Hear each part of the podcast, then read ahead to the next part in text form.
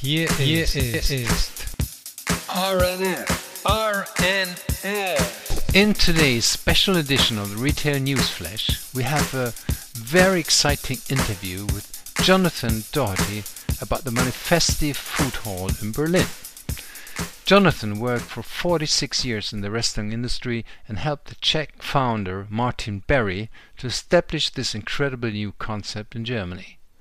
As part of the shopping center The Place on Potsdamer Platz in Berlin, Manifesto is Europe's largest food hall and certainly one of the most exciting. The new concept brings together gastronomic experiences and cultural and lifestyle events, as well as education and entertainment, to transform places into unforgettable destinations. On over 4,000 square meters, visitors will find more than 25 restaurants, two bars, grocery stores for local consumption, a chef's table, and a cultural stage. Anna had a wonderful interview with Jonathan about the making of Manifesto. Listen to this very special episode. Jonathan. Thank you so much um, for taking the time and for introducing us and um, also our Retail Newsflash podcast listeners um, to the new concept, which is told to be the largest food hub in Europe, namely Manifesto at Berlin Potsdamer Platz, uh, that opened its doors 25th of January to the public. Is that right? Yes, that's right. Good morning, Anna. Um, Hi. yeah, I mean it's um, it's quite an incredible journey. This one, um, the uh, Potsdamer Platz is a is a huge area. As you know, the part owned by Brookfield is um, about 16 different buildings um, Yeah. on the estate, and one of those buildings, Building B5, is now occupied by Manifesto Market, the um, market hall business that was founded by Martin Barry in uh, the Czech Republic in Prague. Um, thought the same. and it is the first time that they've moved from a, a, a semi-temporary permanent location to a fully permanent indoor location. Um, and it was actually a year ago that I introduced the Brookfield team to Martin and his team in Prague. Um, I suppose I have a, a, little secret weapon there, Anna, in that my wife is from the Czech Republic as well. Um, ah, and and so definitely. Yeah, I had visited a number of times and and had such an amazing time. I think you cannot be a better consumer and you can't be a better leasing person until you've actually experienced and enjoyed something. Um, this I can totally um, um, imagine, Jonathan. We will come back to that later. I'm super curious how uh, long it took from the first meeting to the opening as well. I think you already spoiled that a bit, but maybe we can start with um, a quick introduction um, about you and also your role um, um, in the project. That would be super interesting. for Certainly, that'll be that'll be my pleasure, Anna. So, um, for my sins, I turned 60 years old in October last year, and I've Yeah. been working in the restaurant industry for 46 years. Um, first, my first job was working in a bar in Nottingham, cleaning the glasses and the bottles uh, at the age of 15. And um, instead of doing a paper round, and then I went off to college to train to be a chef. And I worked in the restaurant and hotel industry for a long, long time until I joined a small consulting business um, in the end of the 80s. Um, for and I stayed with them for a few years, and then unfortunately they they um, they weren't doing so well, and I decided to set up my own business, um, which uh, was CoverPoint in 1992. Um, wow, and so. I sort of I jumped at that point from Mhm. being an operator to being an advisor. And what struck me at the time was how little advice there was for landlords and developers, for people who needed food, who didn't have anybody to go to really to say how to do it, how to build it, and also how to talk to the restaurant community about coming into these amazing places that were actually really good turnover opportunities for them. Um, And I built that business, and, and after 25 odd years, we sold it to Jones Lang LaSalle, which was a, an amazing uh, time for me. Um, I think it's the first time that anybody had sold a business of that type Um, and it really showed then, I think, to the whole world that food was really, really important. And in those 25 years, food had become massive in property. It was one of the major reasons why people why people visit. And then roll forward, I, I stayed with JLL for three years. I joined then um, Alexander Otto and the ECE group um, in Germany, which everybody thought was a very strange move at the time. But actually, Alexander, I, I'd met already and worked with before. I'd consulted for ECE, and I knew what a huge opportunity there was to bring new food to their estate. Um, and I've been doing that ever since. Um, there's been a slight change in that I'm now a consultant rather than an employee, but that's to do with Brexit, that wonderful vote that the people of Great Britain decided to have to oh, leave okay. the EU. Uh, complete disaster from from my side, but it now means that I'm a consultant for ECE rather than an employee, but still doing largely the same job. And it's been my pleasure and love, actually, over the last three years to help deliver Potsdamer Platz in Berlin, which is a refurbishment project. And that brings us right up to date, bringing in Manifesto Market as one of the many food and beverage tenants that are going to be there. that's that's great to hear, and I totally um, um, can relate. Me as also being a responsible um, person mm. in the real estate um, industry for leasing. Um, I remember back in the days when um, I was also working in Berlin, introducing food um, areas and places. Uh, the negotiation from a retailer to a gastronomy concept was totally different. Uh, yeah. You need to have the technical knowledge. Of course, they were looking at different um, things, and the negotiation took way um, longer. So um, I thought uh, this move was not at all strange when I saw that you joined um, ECE. It just showed the importance of real estate developers that they gave then suddenly, or not suddenly, but then they, that they gave to gastronomy, and that you cannot split like retail and yeah. uh, gastronomy when you want to create a great shopping experience, right? Mm-hmm. Yeah, absolutely. And I think you know that that journey that the whole industry has gone on has been an amazing one because it's helped retail places stay relevant. It's increased the dwell time. It's done all the things that we know, but it's also given birth to a whole load of new professionals who really are amazingly skilled and knowledgeable in food service within the retail industry. Um, and and you know many of those you know and work with, and, and they're they're great people. Um, yes. So I, I'm very proud of that because it sort of it spans my career to see it from a point where, you know, a landlord would say to me, "There's no way we're going to put any more food in this centre because we don't get any more rent than you know we need retail rents." Yeah. To nowadays, true mixed use being delivered, which is is fantastic. It's really good. Exactly, that's definite. Um, so, Jonathan, can you tell us also a bit more about uh, maybe the concept manifesto and how you thought this was the right fit for Potsdamer um, Platz? Um, what can the guest then also expect when entering um, this this concept? Yeah, absolutely. So the well, first of all, Potsdamer Platz is now called the Place. It's been oh. renamed. Um, the whole district is still Potsdamer Platz, but the buildings that Brookfield own and the main central part is called the place. And the reason it's called the place is because it identifies this incredible mixture of food service, retail, and leisure that's being built there. There's no point in building a, a standard shopping centre anymore in Berlin. There are so many competitors. We have Mall of Berlin down the road with many, many more shop choices. What we needed to do was to build something that was at the heart of our community, our office workers, our retail visitors, our amazing number of tourists that come to us every day. Um, and we actually had signed a lease with Mercato Metropolitano, a wonderful business run by Andrea Rasca in London. Um, it's a market hall, again in a in a disused site. Um, that just grew organically, but it was stunning. I mean, wonderful operators, great passion.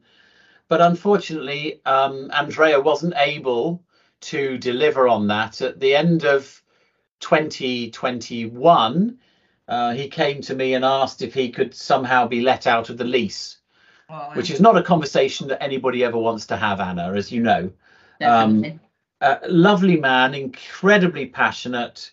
Um, his his his his obsession, and it is an obsession, with food being grown properly.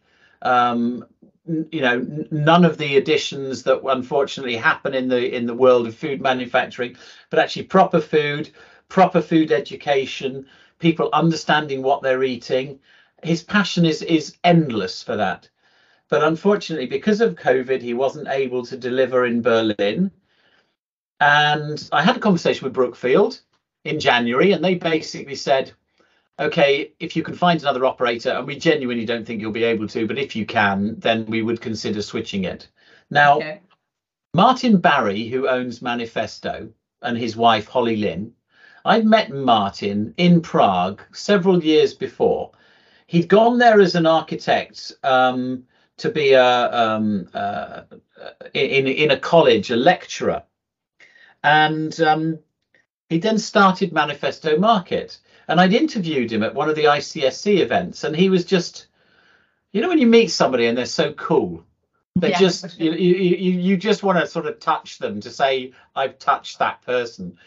He was such fun to interview. He had such insight about the sense of place and the sense of architecture and what makes amazing places. And bear in mind, this was before people had got this placemaking word in the in their vocabulary. It was yeah. before people were talking about it. We in the retail industry we're still talking about just renting space. You know, as I say, space takers, not placemakers. Yeah. And so you know it was really it was it was a it was a seminal moment for me it was a moment when my life changed and i sort of had to put it in the filing cabinet of my brain because we didn't think we had anything for martin anyway in january 22 i rang him and said martin might have something for you it was like hey jonathan how you doing you know wondered whether you were going to call me da da da da da sorry we weren't able to do berlin at the time but it just wasn't right and i said what if it's right now Yeah. and he went, ah. So I went to Prague. Yeah. I went to meet him in Prague, and we had a lot of conversations. I explained the situation, and he said, "Okay, so let's let's organise a meeting with Brookfield." And I got the Brookfield colleagues there. 11th of January, I remember it really well. 11th of January, snow on the ground in Prague. It was utterly gorgeous, Anna. There was yeah. snow on the the ground. It was cold. We had we had glühwein and we had beer and we had some fantastic food in the market hall in Anděl, in their market hall there, which is a derelict site that's been renovated, where drug addicts and homeless people used to live, and it turned it into one of the hottest locations in the city. Oh, wow. And I genuinely mean that. Just the most coolest place to go. Now, I'm not a particularly beautiful person, but you go to Anděl at night and it's full of beautiful boys and girls having a great time, people and families having a wonderful meal. It's just incredible. And I said to Martin, I think I think we could fit you in Berlin now. You know, unfortunately Andre is going. Um, maybe you'd like to take over the lease. 33 yeah. days later, now I'm I hope a few of our property colleagues are listening to this 33 days later, we had signed a new lease with him. Oh wow, We'd Jonathan. yeah, all the due diligence, all the design, everything done. And he took over officially, and then, as you know, opened uh, opened three days ago. This is um, amazing. This mm. is amazing. Um, how fast then you could convince um, yeah someone um, of this uh, location and how fast everything can be then also uh, signed. Yeah? So congratulations on this fast uh, move from one um, yeah refusal to get the new um, yeah placemaker mm-hmm. on board. So to yeah. say. I think there's also a point here that it's a Brookfield property. It's not ECE. Brookfield, Carl, Jennifer, Roger, Katerina, are an amazing team. I mean, a truly amazing team. And and I am lucky beyond belief that I get to work with them as their service provider because genuinely we would never have done it without them. We would never yeah. have done it without them. Their their creativity, their agility, their speed to get things done meant that we could do that. and yeah, I, to be honest, I've never worked so hard in my life. I worked 24 hours a day for about two weeks to do the leases and get everything done. But so did the manifesto team, and a lot of the Brookfield team worked extra, extra, extra, extra to get it done. Yeah, But the end result- them when it's when it's on all sides, not only Yeah. with the new with the new brand, so to say, but also with the investors when uh, they have your back um, Yeah. and, and support this. Yeah. Uh, Jonathan, I prepared a question to understand what was uh, the worst day during this um, whole project, um, but I assume maybe it was when you got the call from Andrea, or would you say something else? Um, Andrea is, I would say, and I hope he would say the same thing. Andrea is a very good friend. I care deeply about him. Um, he had a very troubled time during the pandemic with his business, um, with his team. He's built since then a much more durable, much stronger, much more passionate business model. And don't let anybody be under any illusions. Mercato Metropolitano is going to be an incredible and growing and sustainable business going forwards that really cares about the planet, really cares about where food comes from, and really cares about people's own um, health and well-being. So Yeah. he's he's far from dead. This is this is a, this is a really strong business. But yeah, it was one of those phone calls where you you know that you have to help a friend, but you have a you have a professional position that you also have to maintain. Yeah, And it's Yeah. one of the things that I'm I am most proud of because I think we all have to do things in our life that are difficult. It was insanely difficult, Anna. I mean, I, I you know, I went home that night. I had no idea how I was going to do it. yeah. But then it was I think it was Magic Carl. happened. You did your magic, Jonathan. You did your Yeah. magic.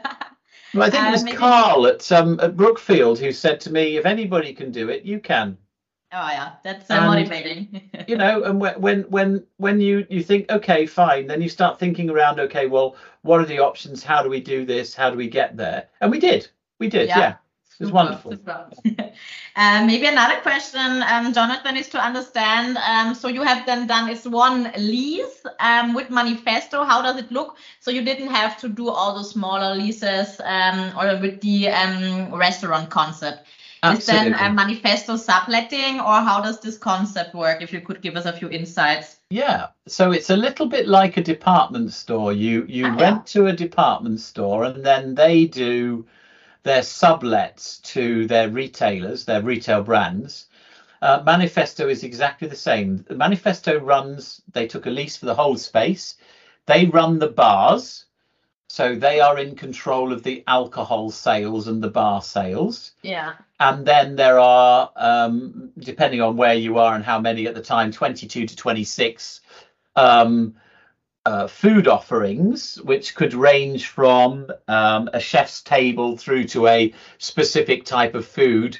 Um, they, they've got fat monk there. They've got all sorts of people who are delivering great food choices all from the berlin area and from other areas of the world as well. Um, but they are effectively they're the head lease. They take the lease and then they subtenant to each of the individual units. And then the manifesto team provide the table clearing they provide the bar service they provide the entertainment they provide the marketing. Um, and i think that's really where i got really excited. Because Uh, people, people say to me, "Oh, Johnny, you know, market halls are just a modern food court," and I go, "Okay, you really think that, do you?" The only similarity is that a food court has got multiple food choices in it and shared seating. But a food court doesn't have this level of entertainment. It doesn't have this level of marketing. It doesn't have table service where people are, you know, taking drinks orders and bringing it to you. It doesn't have this level of control over the the quality standards. I mean, Martin and his team, they don't just interview and sign a deal. They go and eat. They check them out. They make sure that the standards are absolutely there. They check the health and safety. They check the food safety. They do everything to make sure that they are not just good, but great. yeah. And I remember talking to Martin, and he said to me, you know, good enough is not good enough in my book. It has to be better than that. It has to be it has to be exceptional. And then and then we will have them as a subtenant. And of course, he Yeah. had then had to let to all of these people. Once the deal was done, he had to let to all of these people and get them open as well. Yeah, for, for sure. Yeah, it's a big project management task. Yeah. Um, so, Jonathan, maybe to finish um, up, what would you uh, say to our listeners is your favorite um, area or part in the on this uh, 4,400 square meters um, with 22 um, restaurants? Mhm. Um, where did you sit? Um, yeah, where where's your favorite place of sitting? Okay, or uh, so- I, I, I'm, and it's not to do with food actually. This is the weird thing. So the, the food is gorgeous. There's so many different. The, the whole of the upper floor is Asian food, all different types of Asian food. And if you want to go and experience truly amazing Asian food from around that the east of the world, that's where you go. But my favourite place is to sit at the bottom of the beer tower, the Pilsner Urquell beer tower. There are beer kegs in a tower going through from the ground floor to the first floor and that is where the beer is stored. And that is why the reason i sit there is because it's such a magnificent piece of architecture. It's the most instagrammable thing in the whole uh, market hall. It also is where the escalators used to be for the old department store. So I remember what it was like in the old days, and I look at it now and think, what an amazing transformation. And also because I like beer, and my wife is from the Czech Republic. So it's my way of celebrating meeting her and getting married to her as well. So Yes, I Yeah, can my- imagine. The roots, the roots. Jonathan, Yeah. I hope to see you uh, there soon to cheer on a beer and make a little Instagram uh, picture in front of the beer tower. I have read about it and can't wait to see it in person as well. Thank you so much for all the insight. my pleasure, Anna. Thank you very much.